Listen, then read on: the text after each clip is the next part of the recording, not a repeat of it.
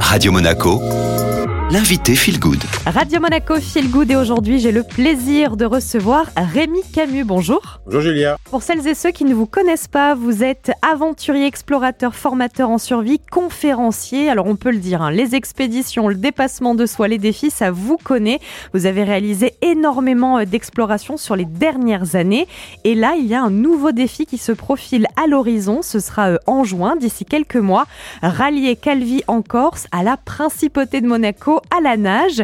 Quatrième aventure, 180 km à parcourir à la nage, donc en totale autonomie. Quelles sont un petit peu les modalités, les dates exactes, Rémi?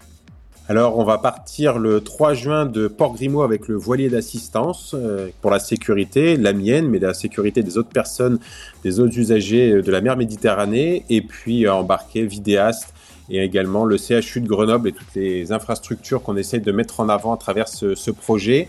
Et en fonction de la fenêtre météo, eh bien, on partira de Calvi entre le 6 et le 8 juin pour euh, espérer arriver euh, eh bien, sur euh, Monaco entre 8 et 15 jours plus tard. Vous parlez justement du CHU de Grenoble. Il y a une partie évidemment écologique de sensibilisation dans toutes vos expéditions, mais aussi un peu plus scientifique, il me semble, peut-être pour comprendre comment notre organisme fonctionne face au stress en milieu hostile?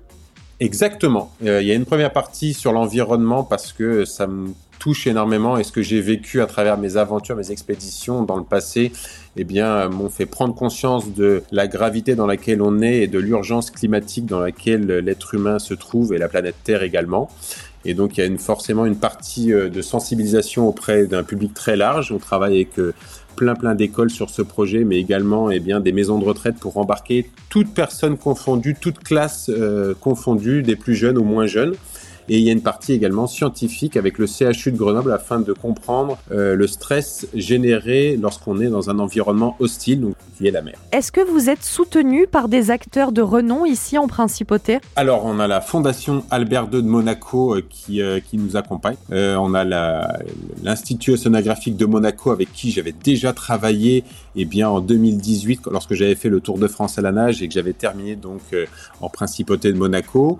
On avait fait la conférence euh, euh, départ euh, à, la Maison des Océans à Paris et donc il y aura la conférence clôture à l'Institut océanographique de Monaco.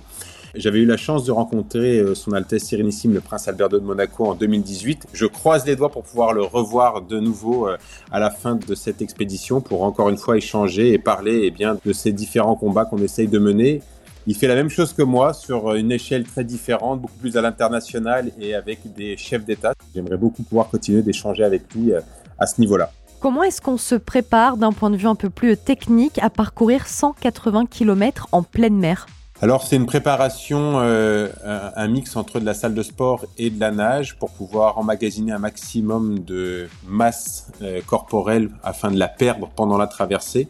180 km, ça peut paraître très court comme distance par rapport à ce que j'ai fait dans le passé, mais la différence d'avance, c'est que je suis en totale autonomie et sans assistance. Pour pouvoir boire de l'eau douce, il va falloir que je la désanalise avec un désanalisateur tous les jours.